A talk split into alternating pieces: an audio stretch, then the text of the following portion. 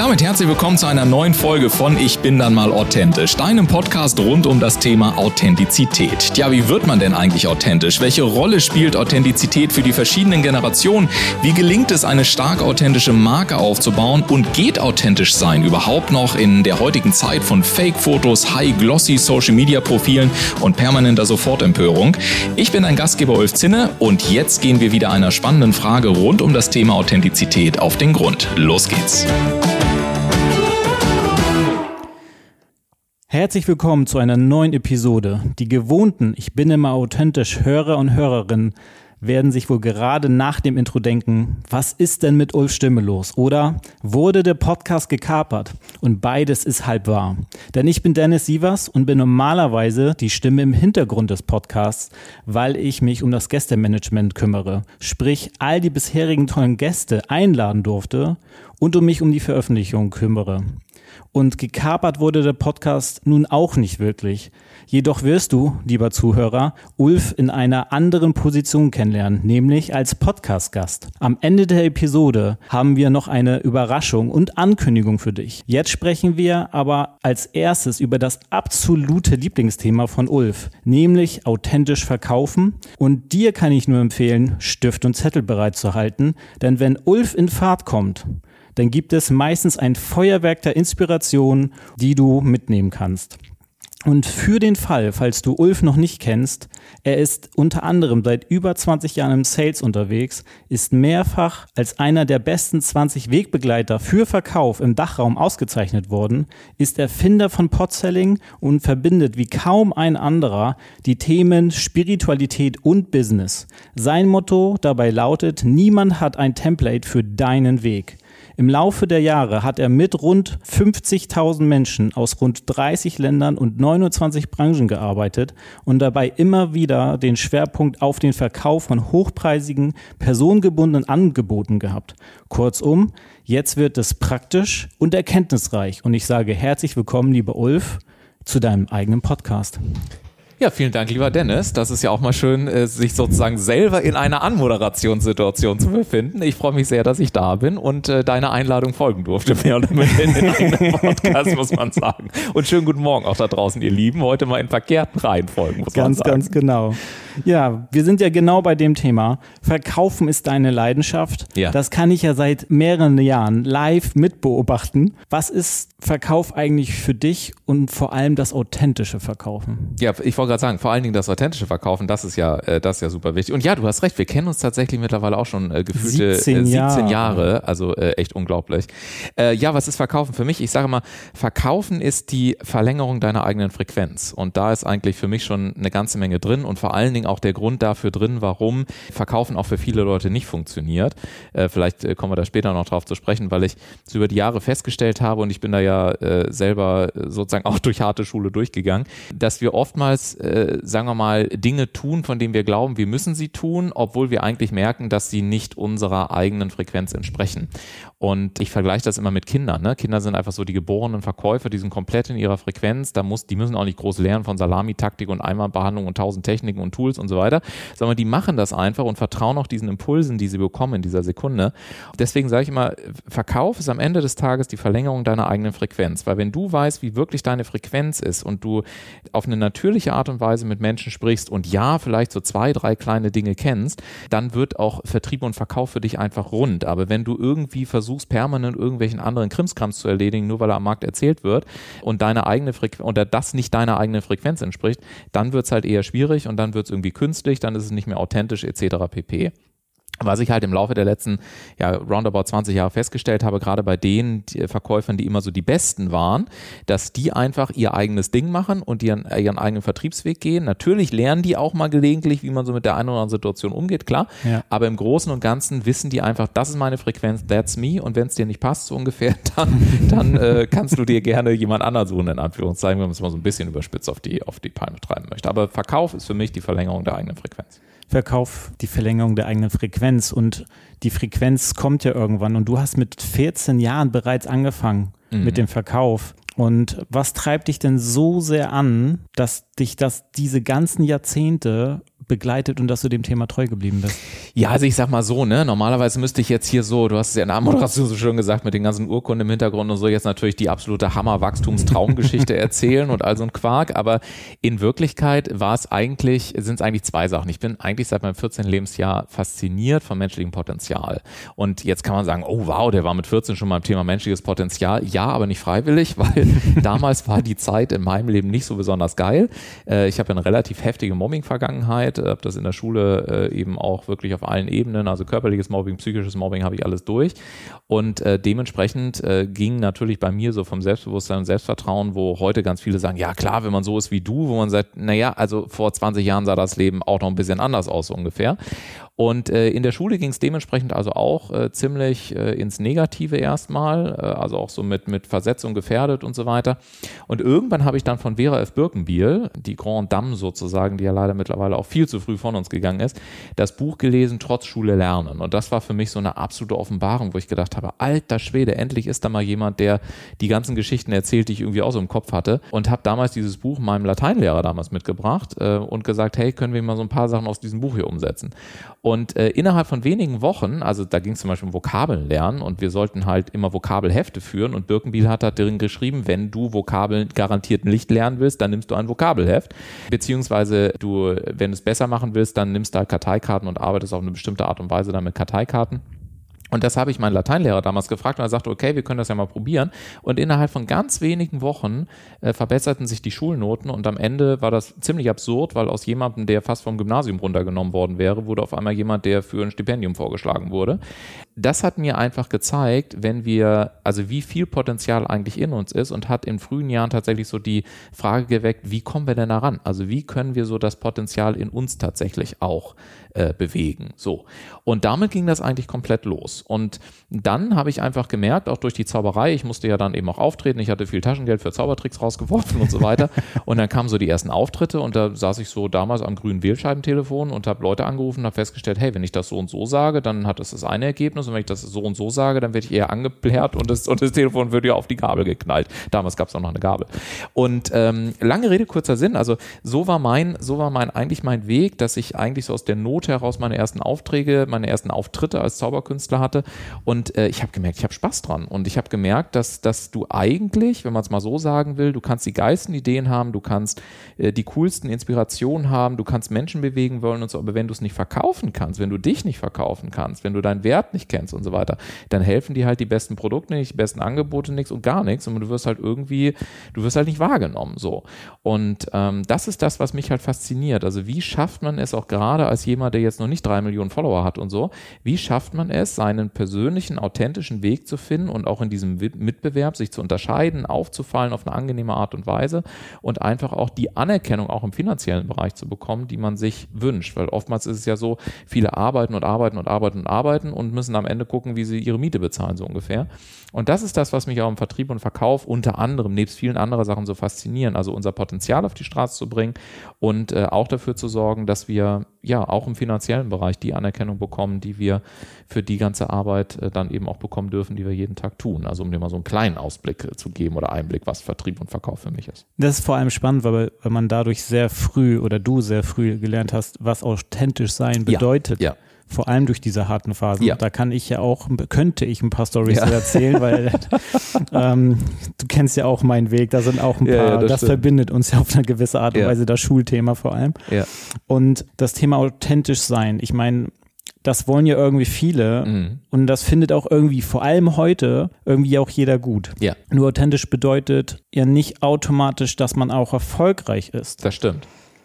Wie schaffst du es, beide Welten miteinander zu verbinden? Das ist eine sehr, sehr spannende Frage und eine gute obendrauf, weil äh, tatsächlich hast du recht, dass dieses Thema authentisch sein so, so, ein, so ein Buzzwords auf dem Wühltisch von irgendwelchen Business-Bingo-Spielern geworden ist, an manchen Fällen. Nicht böse gemeint, aber alles ist irgendwie so super authentisch und ich denke immer so, ja, aber Vorsicht. Ich persönlich habe festgestellt, ich unterscheide auch zwischen Authentizität Level 1 und Authentizität Level 2. Level 1 Authentizität ist für mich, wenn es im Prinzip ein Vorwand ist. So getreu dem Motto, äh, ja, das bin ich halt nicht, ähm, das, das, das mag ich auch nicht und ähm, äh, da habe ich auch gar keinen Bock drauf, aber ich bin halt super authentisch. Ja, so. Das heißt, wenn wir uns zum Beispiel jetzt vorstellen, dass jemand äh, gerne ähm, mit Kunden arbeiten möchte und diese Kunden eine bestimmte Erwartungshaltung haben, ja, oder, oder aufgrund eines Produktes oder ähnliches, ähm, dann äh, sich bestimmte Dinge wünschen und ich sage, nee, das mache ich aber nicht, weil das entspricht nicht mir, da bin ich halt nicht authentisch und das war's, dann ist für mich Authentizität teilt ein Teil einer Selbstlüge, also eine Geschichte, die ich mir erzähle, weswegen es am Ende auch nicht erfolgreich wird, weil Kunden möchten am Ende des Tages Geld dafür bezahlen, dass ein sogenannter Job, den sie zu erledigen wünschen, dass dieser Job erledigt wird. Und das kann jetzt sein vom, ich sag mal, äh, ich habe einen verdreckten Hof, kannst du mir bitte sauber machen, ja, äh, bis hin zu einer Transformation, die ich im Rahmen eines Coaching-Programms durchlaufe. Aber ich bin eigentlich am Anfang bei Position 1, ich möchte gerne irgendwie zu Position 2 und ich brauche jemanden, der mir diese Transformation entweder erledigt, dann wäre es so done for you, oder der mir dabei hilft, dass ich dies, dass ich das für mich selber hinbekomme. Und deswegen darf man sich eben auch entscheiden, bei Authentizität, gerade wenn du, weil du fragtest, wie wird man damit auch erfolgreich, dass man eben sagt, verliebe ich mich eigentlich mehr in mich selber oder verliebe ich mich wirklich in meine Kunden? Weil wenn ich mich mehr in meine Kunden als in mich selbst verliebe und mir die konsequente Frage stelle, was ist das, was die Kunden wirklich wollen? Ja, dann bedeutet Authentizität Stufe 2, dass ich sage, was von dem, was die Kunden da draußen wünschen, kann ich authentisch selber machen und was muss ich wohl möglich meiner eigenen Organisation hinzukaufen, dadurch, dass ich Mitarbeiter einstelle oder Freelancer einstelle oder wie auch immer. Und das ist das, was oftmals nicht passiert, weil die meisten, äh, die ich oder viele, die ich kennenlerne, die ähm, verwechseln Business mit mit Hobby und sie haben irgendeine Idee im Kopf, von dem sie sich wünschen, weil sie glauben, dass sie das sind, dass das jetzt bitte irgendwie da draußen auch Leute alles kaufen sollen. Und sie, was sie dabei vergessen, ist eine simple Frage, nämlich gibt es da draußen überhaupt einen Markt von Menschen, die bereit sind, für das, was ich anbiete, am Ende des Tages auch Geld zu bezahlen und das zu kaufen. Und wenn ich, wenn ich diese zwei Level auseinanderhalte und nicht glaube, dass Unternehmertum nur darin basiert, dass ich mit, dass ich mich, dass ich sage, ja, keine Ahnung, ich habe einfach Bock, das und das zu machen, also mache ich das, sondern durchaus auch mal die Frage zu stellen, gibt es da draußen überhaupt jemanden, der das haben will? Und dann mir die Frage stelle, okay, was von dem, was die haben wollen, kann ich authentisch wirklich selber machen und was kann ich eben nicht authentisch selber machen? Dann bin ich bei der Authentizität, mit die ich meine, und dann bin ich auch bei der mehr oder minder Garantie, dass es am Markt dann tatsächlich auch funktioniert. Und bei uns ist es ja im Team genauso. Ich sage ja auch immer, ich kann tausend Sachen nicht, ein paar Sachen kann ich und die Sachen, die ich nicht kann, ja, dafür hole ich mir dann halt Leute, intern, extern, Mitarbeiter oder wie auch immer, ähm, um dann eben immer die Schnittstelle zum Markt eben auch mit zu berücksichtigen. Und das ist, glaube ich, einer der wichtigsten Faktoren, wenn Authentizität dann am Ende des Tages ja damit eben auch erfolgreich Business machen kannst. Das ist super, weil das, das verbindet sich gerade auch mit einem anderen Thema, was ich ansprechen wollte, denn du hast eine sehr, sehr, sehr, sehr coole Headline, wie ich finde, die sich innerhalb der letzten Wochen so herauskristallisiert hat. ähm, ähm, du sagst nämlich gerne, niemand hat ein Template für deinen Weg. Ja, genau. Und was meinst du dann genau damit, vor allem auf den Bezug auf Vertrieb? Oh Gott, das ist eine sehr umfangreiche Frage. Ich versuche sie aber möglichst kurz zu beantworten. Also wir leben halt in so einer Blaupausengesellschaft. Wir kaufen dann gerne für 14,97 Euro irgendwie so die 2,7 Millionen Dollar Blaupause, die mir irgendwie den Weg, hast du nicht gesehen, ermöglicht hat. Aber was ich am Eingang schon mal sagte, Vertrieb ist die Verlängerung deiner Frequenz. Hm. Und das Wichtige ist mir immer, dass Menschen zu viele Fragen an irgendeinen Coach stellen, in der Erwartung, dass der Coach nur diese Frage beantwortet, aber dabei nicht mehr die Frage stellen, entspricht das wirklich mir und meiner eigenen Frequenz?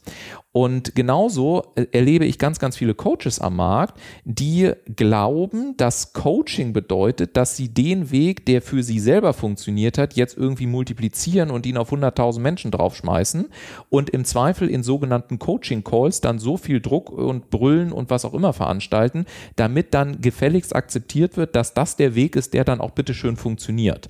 Und mein Ansatz ist halt ein anderer oder unser Ansatz ist ja ein anderer, nämlich zu sagen, hey, das sagt ja nicht, dass es nicht bestimmte Elemente, Strukturen, Prozesse und wie auch immer gibt, die du irgendwie in jedem Unternehmen brauchst. Aber die Art, wie du sie integrierst, wie für dich der richtige Weg ist, wie sich das für dich richtig und stimmig anfühlt, das darfst bitte schön du entscheiden.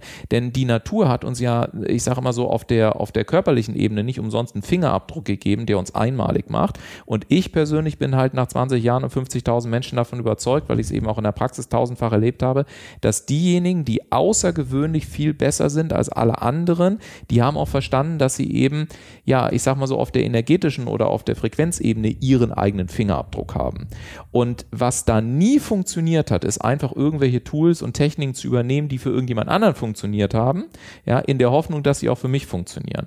Und was mir halt am Markt viel zu oft entsteht, sind diese Co-Abhängigkeiten. Also so getreu dem Motto, ja, dann sag du mir doch, wie es am besten funktioniert und dann übernehme ich das und dann funktioniert es nämlich am Ende oftmals nicht und dann ist die Frustration groß. Und ich glaube halt, wir dürfen uns darauf zurückbesinnen, um das, worum es wirklich geht, nämlich zu sagen, okay, niemand hat ein Template für deinen Weg, also finde heraus, was deine Frequenz ist, was dein Weg ist, was dir entspricht und dann kannst du dir gerne so ein paar Tools und Techniken dazu sammeln, aber adaptierst sie bitte so, dass sie wirklich in deine Frequenz reinpassen und dann haben die Leute eben in aller Regel auch einen durchschlagenden Effekt. Das, das finde ich super, weil wenn wir intern ja arbeiten und ich zum Beispiel ja die Podcast-Gäste ranhole, ja, absolut. dann haben wir ja auch Stichpunkte vereinbart, genau. äh, abgesprochen, was natürlich drin sein soll. Ja. Und da habe ich mich natürlich selber äh, dann dran erstmal dran gehalten ja. und habe aber selber in dem Prozess gemerkt, dass gewisse Punkte nicht mir so doll entsprechen. Also habe ich sie umgebaut ja. und das, äh, das Resultat dessen ist, dass ich vor allem jetzt in den letzten Wochen, genau. ich glaube drei, vier Mal direkt im Gespräch ja. oder danach äh, gesagt bekommen habe, hey Dennis, das ist super toll gewesen, das Telefonat. Ich bin, ich hab, jetzt habe ich ja umso mehr Bock im Podcast ja, genau. dabei zu sein, weil ich fühle mich sicher und du hast mir irgendeine Art von Vertrauen mitgegeben, die, die ich jetzt so reinlege. Und das ist, glaube ich, auch das, was ich, was du meinst. So ein Template, du, du hättest mir sonst was vorlegen können. Wenn ich das einfach nur runtergerattert hätte, dann wäre es vielleicht bei den anderen auch nicht so angekommen, weil ich nicht meine Energie da rein, meine Frequenz da reingepackt habe. Richtig, und, und das ist halt einfach so wichtig zu wissen. Also wenn jetzt zum Beispiel, keine Ahnung, ob du es sonst noch gefragt hättest, aber so, weil es gerade so schon reinpasst, auch so, so einen ganz praktischen Tipp zu geben, sich mal, sich mal klar zu machen, was, wie wir Menschen eigentlich kaufen und was wir auch zuerst kaufen.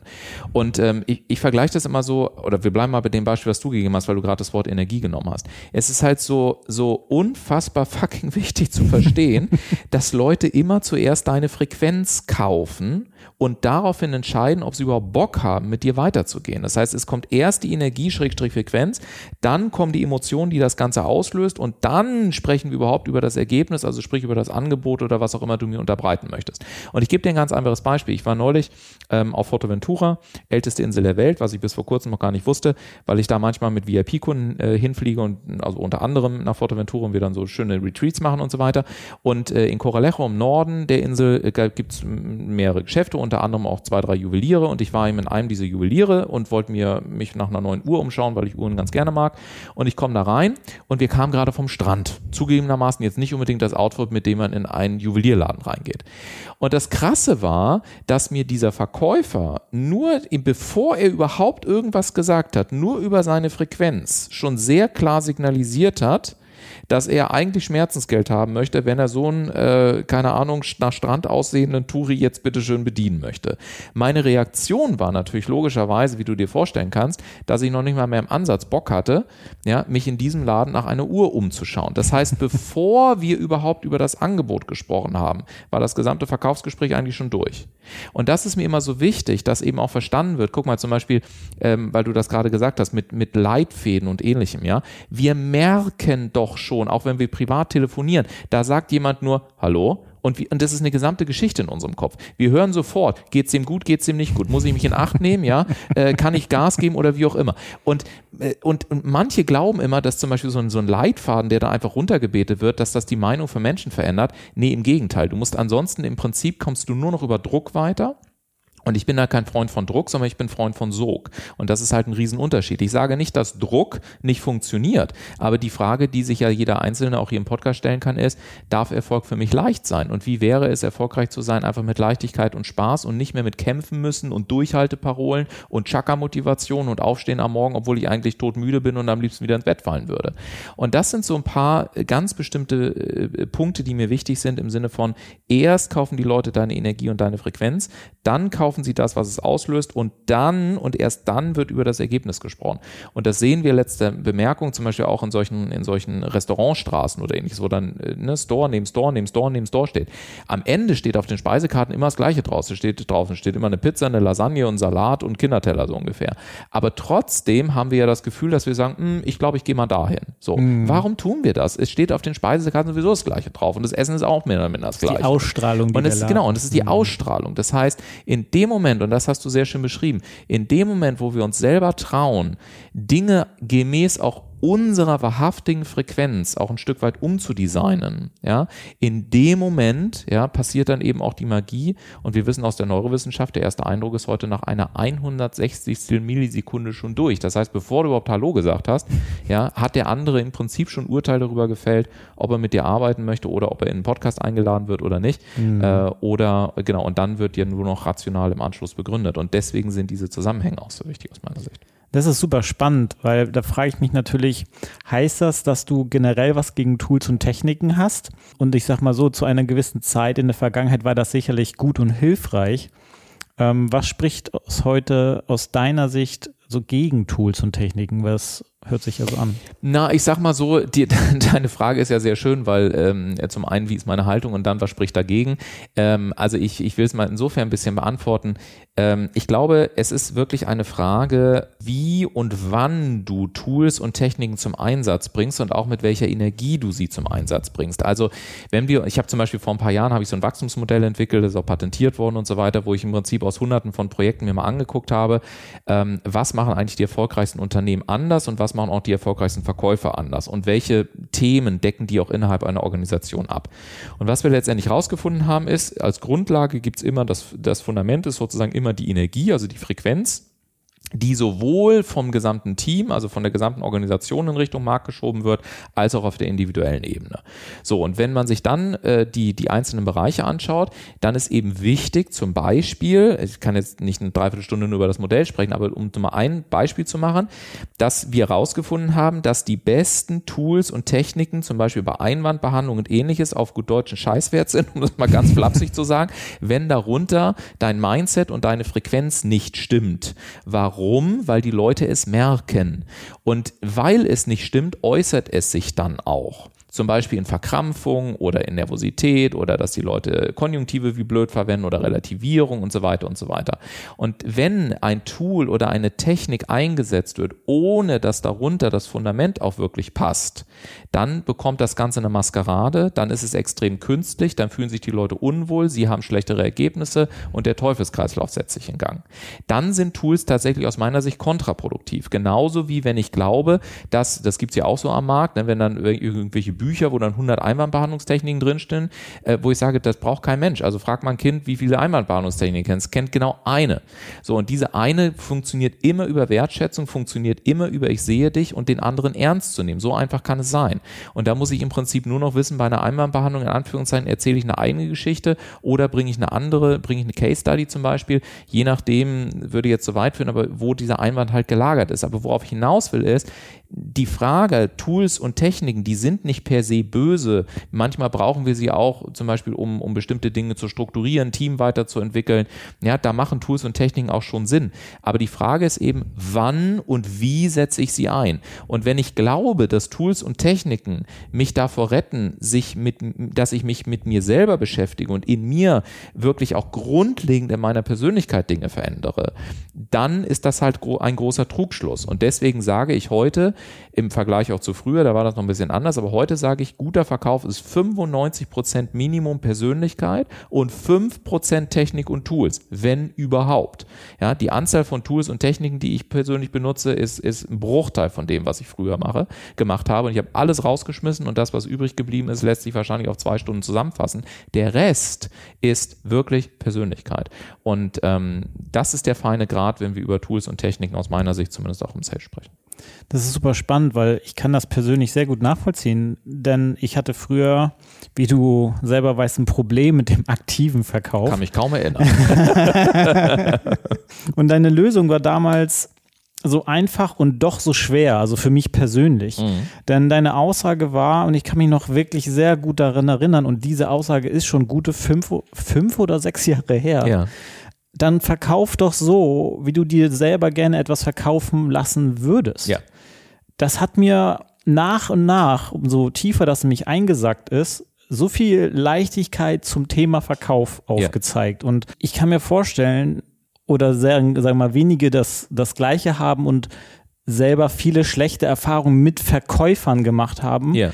Und wenn sie selber verkaufen wollen, gedanklich genau dort sind, dass sie nicht selber in diese Kategorie reinfallen wollen, dass yeah. man ja jemand anderen so ein schlechtes yeah. Gefühl macht. Das ist die Frage. Gib uns gerne mal zwei, drei Tipps, wie man das direkt nach einer Pod nach dieser Podcast-Folge ändern kann, aus diesem schlechten Gefühl, was das Thema Verkaufen geht, rauszukommen.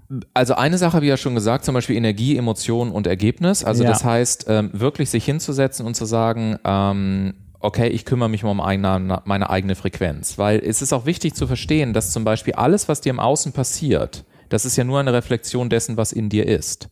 Also zum Beispiel, wenn, ich habe zum Beispiel festgestellt, und ich hatte das früher auch, ähm, wenn ich, wenn ich zum Beispiel ganz lange brauche, um mich zu entscheiden, weil ich äh, 67 Mal überlege, ob es jetzt das Richtige ist, dann werde ich interessanterweise auch mehr Interessenten und Kunden anziehen, die sich interessanterweise 67 Mal entscheiden und permanent irgendwelche Angebote, Auftragsvolumina und ähnliches verschieben.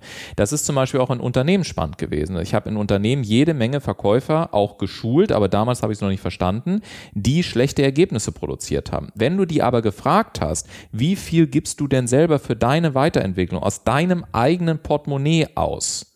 Dann haben die Leute gesagt, wieso, ich bin doch nicht blöd, dann soll mich der Chef dafür bezahlen, ich gebe doch kein Geld aus ja, für meine eigene Entwicklung. Fuck, wollten aber Dinge verkaufen, wo sich andere Menschen bitteschön weiterentwickeln sollen. Das klappt halt nicht, weil das Außen ist ja immer nur eine Reflexion des Innen. Ja. Und deswegen ist es zum Beispiel sich auch wichtig, mit solchen grundsätzlichen äh, Gesetzmäßigkeiten, Naturgesetzmäßigkeiten auseinanderzusetzen. Das ist das eine, was ich mal sagen kann.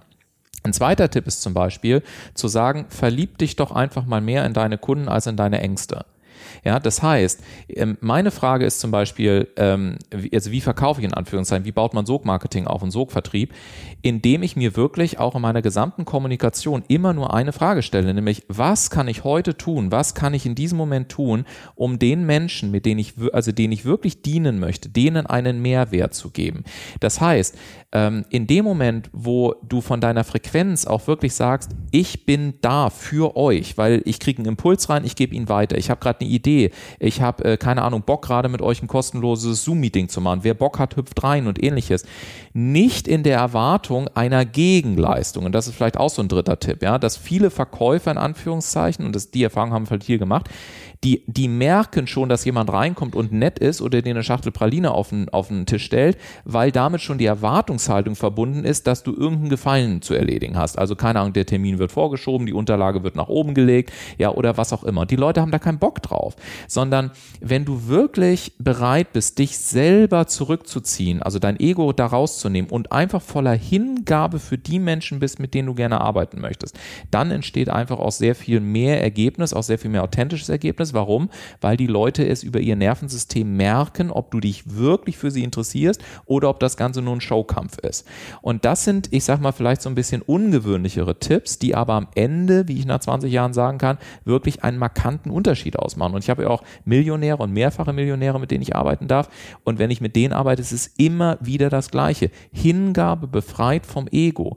Und alleine das zu berücksichtigen, kann das alles komplett verändern.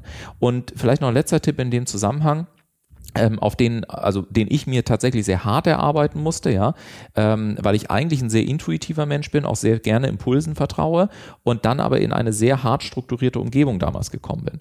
Und ähm, es gibt, ich erlebe immer wieder, dass zum Beispiel Leute sagen, ja, wenn ich zum Beispiel eine Social Media Planung mache, dann muss ich ja irgendwie drei Monate im Vorfeld planen und nächsten Dienstag weiß ich schon mal, ich poste jetzt dies und jenes so. Ich kann das mittlerweile nicht mehr sagen, weil ähm, das teilweise von Tag zu Tag, von Moment zu Moment unterschiedlich ist. Aber wenn ich mich mit denen, und das ist vielleicht so ein Nebenbei-Effekt, wenn ich zu, zunächst einmal definiere, wer sind denn wirklich meine Soul Clients, mir wirklich, mich wirklich mal hinzusetzen und sagen, was muss so ein Fünf-Sterne-Kunde, äh, der, für den ich wirklich meine Lebenszeit einbringen will, was, was, muss der mitbringen? Und auf der anderen Seite, was, was darf der nicht haben? Ja, dass ich da erstmal Klarheit habe. Und wenn ich mich dann mit diesem Profil verbinde, also mit meiner Absicht verbinde und frage, okay, was kann ich diesem Menschen Gutes tun? Wie kann ich dem jetzt am besten dienen, in Anführungszeichen? Was von all dem, was ich als Impulsen habe, an Geschichten habe, an Fotos habe, an Material habe, wie kann ich diesen Menschen wirklich zurufen, hier bin ich? Und wenn ich das wirklich verkörpere und wenn ich das zum Ausdruck bringe, ohne sofort dafür eine Gegenleistung erwarten zu wollen, dann registrieren das Menschen, sie wertschätzen es und auf diese Art und Weise entsteht dann langsam aber sicher ein Kreislauf. Warum? Weil wir generell auch die Tendenz haben und den Wunsch haben, auch Dinge auszugleichen auf gut Deutsch, wenn wir etwas Gutes bekommen, dann sind wir auch geneigt, etwas Gutes zurückzugeben. Und so entsteht ein, ein sehr leichtes und ein wundervolles ähm, ja, Geschäftskonstrukt, was eben nichts zu tun hat mit kämpfen müssen, mit Druck, mit Rumbrüllen oder, oder ähnlichem, um mal so ein paar Tipps rauszuhauen. Ich glaube, es waren mehr als drei, aber äh, wir, wir können es, glaube ich, nehmen. Deutlich, deutlich. Aber ich sag mal so, du hast wunderbare Tipps rausgehauen und ähm, ich glaube, man, man könnte vielleicht noch ein, zwei andere Tipps mit, äh, mit aus dir rausziehen, wo es darum geht, was so die häufigsten Fallstricke sind, die den äh, Umsatzwachstum bremsen. Das ist eine sehr umfangreiche Frage, weil äh, das weitere Umsatzwachstum hängt immer davon ab, wo du gerade unterwegs bist. Also ich sag mal so, bist du, bist du schon bei 100.000 Umsatz? Ja, nein. Bist du über 100.000? Bist du, also es gibt einfach so ein paar Grenzen, wo man sagt, okay, es gibt zum Beispiel so eine magische Grenze bei 500 Millionen. Ähm, ne? Also wenn du so ab 500 Millionen aufwärts bist, dann hast du halt andere Fragen, weil du da wirklich dann Richtung Konzern gehst und so den Mittelstand wirklich auch verlässt. Wenn du halt jetzt am Anfang so als Coach, Trainer, Berater und so weiter äh, zum Beispiel noch unter 100.000 oder vielleicht auch über 100.000 bist und dann so Richtung Millionen unterwegs bist, da muss man sich wirklich angucken, wo stehst du halt. Und das ist vielleicht dann ein etwas ungewöhnlich, aber ein wichtiger Tipp, ja, dass die, die Frage, wo bremst es gerade, in Kontext gesetzt wird, wo ich umsatztechnisch gerade stehe. Also ich mache dir mal ein Beispiel. Ich erlebe es so unendlich häufig, dass Trainer, Coaches und Berater, die noch nicht mal drei Kunden haben, also die wirklich am Anfang stehen und ich sag mal im Monat 3000 Euro machen, dass die sich ein halbes Jahr Gedanken um ihr Layout, um ihr Logo, um ihr Design und weiß der Kuckuck was alles machen. Du brauchst weder Design, du brauchst auch nicht mal eine Website, du brauchst gar nichts, wenn, äh, bis du die ersten 100.000 Mal gemacht hast. Der, der Punkt ist, wenn du unter 100k bist, dann ist mein Tipp zum Beispiel, beschäftige dich erstmal komplett mit den paar wenigen Kunden, die du wirklich hast. Geh auf die Leute zu, biete dich an, führe Gespräche, lerne die Zielgruppen kennen, lerne sie wirklich kennen. Pass dein Marketing an auf das, was dir die Leute auch sagen. Werde wirklich zum Problemlöser, verstehe, wofür die Geld ausgeben wollen. Ich hatte am Anfang jahrelang nur eine Visitenkarte. Ich hatte keine Website, ich hatte keine Flyer, ich hatte gar nichts. Ich hatte ein Telefon und eine Visitenkarte um mich selber. So habe ich angefangen, bis, keine Ahnung, Millionen, 300.000 oder irgendwas. Und dann kannst du irgendwann nochmal anfangen, dich über eine Webseite und Design und alles mögliche Gedanken zu machen. Aber das ist vielleicht so der wichtigste Tipp, dass du dir jemanden suchst, ob ich das bin oder irgendjemand anders, das ist ja jedem selbst überlassen, aber der eben nicht nur irgendwie sagt, ja, du brauchst ganz dringend irgendwie dies und jenes, sondern dass auch diese Wachstumsfragen immer in Kontext gesetzt werden zu der Entwicklung, wo ich als Unternehmen gerade stehe. Das ist vielleicht so das Wichtigste, weil das ist mir halt, keine Ahnung, wie viele hunderte Male entgegengeschallt worden, ja, dass Leute sagen, ja, ich habe jetzt eine Agentur beauftragt oder ich mache jetzt Technik oder ich mache jetzt eine Website oder ich habe jetzt für äh, teilweise, ich habe das mal, das krasseste, was ich mal hatte, war jemand, jemand, der hat über 100.000 Euro ausgegeben für seinen Auftritt als Speaker, ohne dass er jemals überhaupt als Speaker überhaupt schon mal tätig gewesen ist. Das heißt, ähm, völlig überdimensioniert, da ist eine Brand aufgebaut worden, wo du dich echt gehackt gelegt hast, aber dahinter war ja noch überhaupt gar keine Substanz. Das heißt, er hatte das Problem, dass er dann in, in so eine Overpromise-Geschichte geraten ist, dass also Leute gedacht haben, sie kaufen da den, den Papst der Speaker-Szene ein, ja, und dann kam jemand, der im Prinzip noch nie eine Rede gehalten hatte, aber geglaubt hat, weil ihm das jemand erzählt hat, ja, du brauchst erstmal einen hammergeilen Auftritt an ansonsten bucht dich erstmal gar keiner. Aus meiner Sicht völliger Schwachsinn, ja, weil Branding zum Beispiel ist nichts für Anfänger, sondern du solltest erstmal deine Leute kennenlernen, dann wirklich nach vorne gehen, ja, die ersten Deals machen, die ersten, deine ersten Erfahrungen sammeln und ähnliches. Und noch auch so ein Praxis, Praxistipps, äh, zum Beispiel, ähm, momentan erlebe ich auch überall, ja, du musst unbedingt ein Buch schreiben, musst ein Buch schreiben. Ja, ich habe auch schon ein Buch geschrieben, aber da hatte ich auch schon irgendwie zwölf Jahre auf dem Buckel. Weil was willst du denn schreiben, wenn du noch keine Geschichten zu erzählen hast? Und das Buch alleine wird dir nicht helfen, wenn du im Prinzip noch nicht wirklich Praxiserfahrung Erfahrungswerte gesammelt hast. Weil damit baust du halt eher Schein auf als wahrhaftiges Sein. Und damit geht wieder Energie verloren. Und deswegen sage ich halt immer, immer bitte im Kontext betrachten, wo das Unternehmen steht, damit man dann eben auch die richtigen Impulse setzt für die entsprechenden Wachstumsschrauben.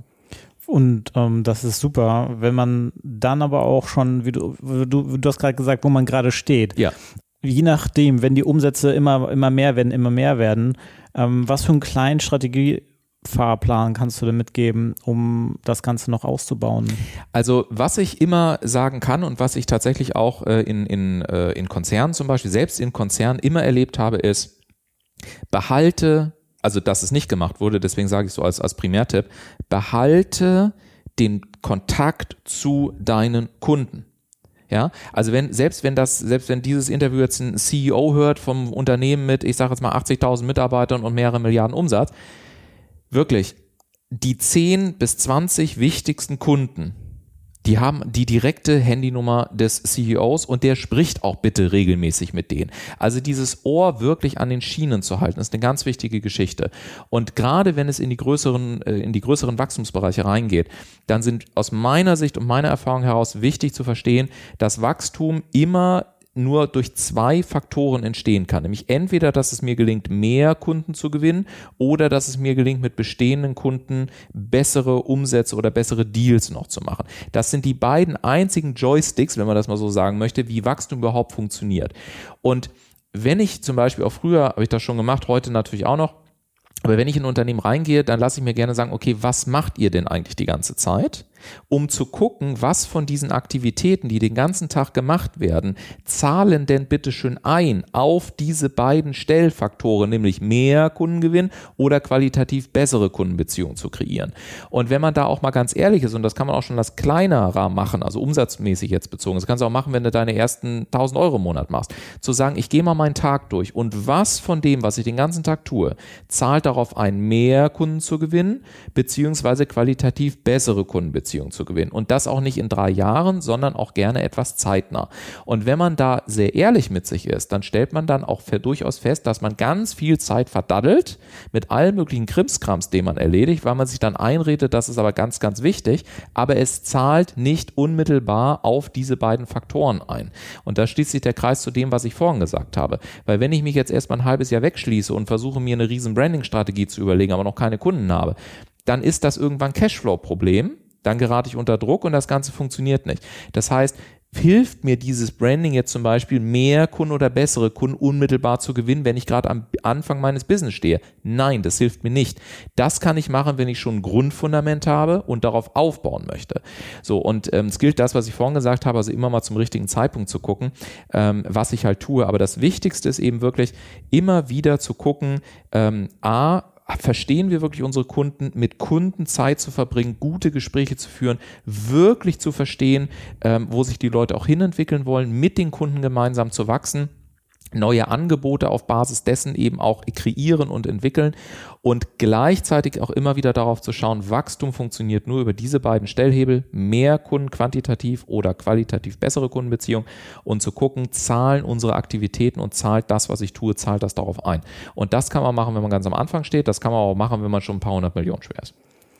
Das war jetzt mal ein Brett, muss ich ganz ehrlich sagen.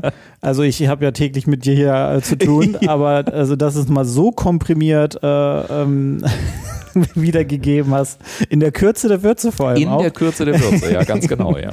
Und ich habe ja nicht viel versprochen, was das Feuerwerk angeht, ähm, an Inspiration, die du mitgibst. Und ähm, jetzt lass uns mal einen Blick in die Zukunft werfen. Und ich habe ja in der Anmoderation schon eine Überraschung angekündigt. Ja.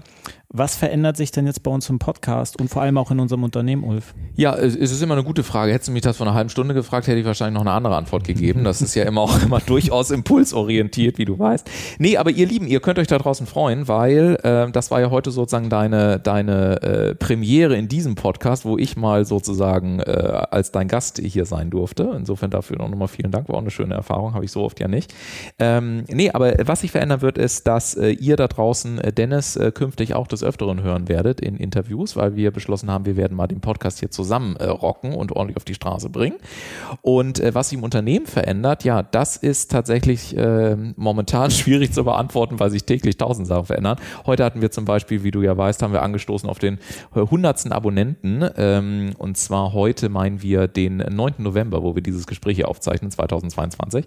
Ähm, und äh, da werden wir natürlich auch sehr viel kommunizieren, was sich verändert. Und äh, ich kann wirklich, also da könnte ich jetzt eine halbe Stunde drüber reden, aber am besten einfach in die Telegram-Gruppe mit reinkommen. Wir posten am besten, lass uns den, den Link nochmal in die Show Notes mit reinpacken. Machen wir. Und dann könnt ihr da gerne mit reinhüpfen, ist kostenlos, und ist kostenlos, äh, hat kein Risiko und so weiter. Aber da poste ich tatsächlich sehr viel. Wir machen ein paar, ein paar coole Veranstaltungen, weil ich glaube, so kann man es vielleicht zusammenfassen, wir erleben momentan aus meiner Sicht einen der größten Umbrüche überhaupt. Also diese Ich-Kultur fällt langsam weg. Wir kommen halt mehr rein in eine Wir-Kultur. Begriffe wie Co-Creation haben eine völlig neue Bedeutung. Wir haben ganz neue Herausforderungen. Wir haben das Thema Authentizität wirklich mal ankommen. Wir haben immer mehr Leute, die einfach komplett genervt sind, weil sie Tausende, Zehntausende, Hunderttausende Euros ausgegeben haben, irgendwie nichts funktioniert hat. Permanent sollten sie irgendjemand, irgendjemandem anderen folgen. Die haben einfach keinen Bock mehr darauf. Die wollen jetzt mal ihren eigenen Weg gehen. Und ähm, das freut mich natürlich auch, dass dieses Thema authentisches Verkaufen kaufen, was ich nun seit 20 Jahren im Prinzip gemacht habe. War nicht immer einfach, ja, aber ähm, mittlerweile freue ich mich, dass wir mehr und mehr in einer Zeit ankommen, in der das wirklich auch ähm, vom Wert her erschlossen wird. Und äh, rund um dieses Thema wird sich da natürlich noch ganz, ganz viel verändern. Da darf man sicher drauf gespannt sein. Ja, also wer gespannt ist, was bei sich, was sich bei uns noch alles ändert, auf jeden Fall in die Telegram-Gruppe kommen. Absolut. Und ich freue mich auch auf jeden Fall, ähm, dein Co-Host zu sein. Ja. Also das war ja, du hast mich ja überrascht letzte Woche mit, hey Dennis, ich habe ja. da so eine Idee. Und genau. dann habe ich ein, zwei Tage ganz ehrlich gekämpft, aber dann habe ich mir gedacht, nee, also das es, es, fühlt sich geil an, muss ja. ich ja ganz ehrlich sagen. Ja, aber das ist doch wundervoll. Und dann freue ich mich, mal nicht nur fürs Gästemanagement zuständig zu sein. Äh, in der Tat und vielleicht äh, das noch als, als letzter Praxistipp, weil äh, äh, man hat heute ja dann vielleicht der eine oder andere hat gehört, in Anführungszeichen, dass sich das auch erst einschleifen darf und so weiter und dass man auch manchmal so ein bisschen nervös ist und so weiter. Ne? Das war ja heute sozusagen, hatte ich zumindest einen Eindruck, dass es ja auch für dich so eine besondere Situation war. Aber ich kann mich da total erinnern, ich war, also im Vergleich zu mir hast du das bravourös gemacht. Ich hatte, glaube ich, mein erstes Interview musste 100 Mal neu gestartet werden. Äh, also wir haben da nicht so einen One-Taker gemacht, was du heute geschafft hast. Aber nee, der Punkt ist, weißt du, ich glaube, das unterscheidet halt wirklich diejenigen, die die, wirklich im Leben weiterkommen, von denen, die es halt irgendwie nicht packen. Und das ist eine Sache, nämlich zu verstehen, das Gefühl für etwas wirklich ready zu sein, ist eine Überwindungsprämie. Ja. Das kommt niemals zuerst, äh, sondern wir haben immer mehr Gründe, die Dinge nicht zu tun, als sie zu tun. Aber wenn wir so ein starken inneres Feeling haben und so einen Impuls haben und so weiter, das meinte ich vorhin auch, was ich gesagt habe, verliebe ich mich mehr in meine Kunden oder verliebe ich mich mehr in meine Ängste, wenn man es mal so sagen möchte. Und wenn ich halt wirklich bereit bin, mich voll in den Dienst zu stellen derer, für die ich wirklich auch meine Lebenszeit, mein wertvollstes Asset zum Einsatz bringen möchte, dann kann ich eben auch stärker als meine Ängste sein und auf einmal bewegt man sich in neue Räume hinein und denkt sich so, puh, alter Fall, das ist jetzt aber ganz schön groß, ne? Oder puh, das ist jetzt, fühlt sich aber noch nicht alles rund an. Natürlich wird es sich nicht alles 100% sofort rund anfühlen, aber es macht den großen Unterschied. Und auch in meinem Podcast, egal, also ich weiß nicht, mit, als mit Detlef Soest oder mit Detlef oder mit Jochen, mit Jochen Schweizer, ähm, teilweise auch, also was heißt teilweise, aber auch mit vielen Olympianiken, also auch Fabian zum Beispiel, Fabian Hambüchen oder Matthias Steiner jetzt neulich oder eine Laura Ludwig, Katja Porsche, you name it, in, im Rahmen meiner Podcast gesprochen habe, habe, Sie haben mir das im Prinzip auch alles immer wieder bestätigt. Ja, dass eben vom Spitzensportler über den Spitzenunternehmer äh, bis hin eben zum, äh, zu Deadlift zum Beispiel, dass sie alle gesagt haben, du kommst halt einfach so an einen Punkt, wo du einfach sagen musst, äh, Jochen hat das damals so schön zusammengefasst, wo er sagte, Unsicherheit, ja, also wenn du bereit bist, in die Unsicherheit zu gehen, entwickeln sich daraus auch die Chancen. Aber in dem Moment, wo du auch die Chancen nimmst, ja, hast du eben auch wieder so einen Moment mal von Unsicherheit. Und wenn man beides akzeptiert und durch beides durchgeht, ja, dann erreichst du halt eben auch Ergebnisse, Ergebnisse, von denen anderen immer nur reden. Und auch wenn wir jetzt viel gesprochen haben, ja, aber es wäre ja schön, dass wir uns am Ende des Lebens nicht sagen, ich habe viel geredet, sondern dass wir uns am Ende des Lebens erzählen, ich habe ganz viel auch einfach von dem gemacht, worauf ich wirklich Bock hatte. Und äh, vielleicht ist das so ein abschließender Bonustipp in Anführungszeichen äh, zum Ende dieses heutigen etwas längeren Podcasts. Ja, wir haben 45 Alter, Minuten, das ist das okay, die längste Episode. Jetzt weiß ich mal, was die Gäste meinen, wenn sie sagen, die Zeit ist so verflogen. am eigenen ähm, Leib erlebt. Genau. Und die Lebenszeit ist die wichtigste Zeit. Deswegen würde ich da zustimmen, dass man mit der Zeit, die man hat, natürlich auch was Geiles kreiert. Absolut. Und das machen wir hier auf unserer Seite. Und wenn ihr weiterhin Bock habt, unseren Podcast-Folgen weiter zu folgen und weitere coole Gäste zu hören, dann schaltet wieder gerne ein nächste Woche und wir beide verabschieden uns und bis zum nächsten Mal. Und vielen Dank an dich nochmal. Ne? Dankeschön. Bis gerne, dann. Gerne, gerne.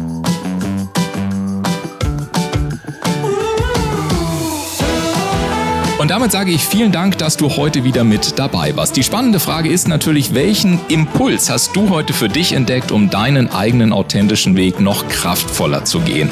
Lass es uns gerne durch einen kurzen Kommentar zu dieser Episode wissen oder sende uns eine E-Mail an podcast.ulfzinne.com. Und denke auch noch daran, wenn du regelmäßig die besten Tipps und Erkenntnisse meiner Gäste kostenlos erhalten möchtest, dann trage dich jetzt kostenlos auf www.ulfzinne.com slash podcast ein. Wir hören uns in 14 Tagen wieder. Bis dahin, mach es gut.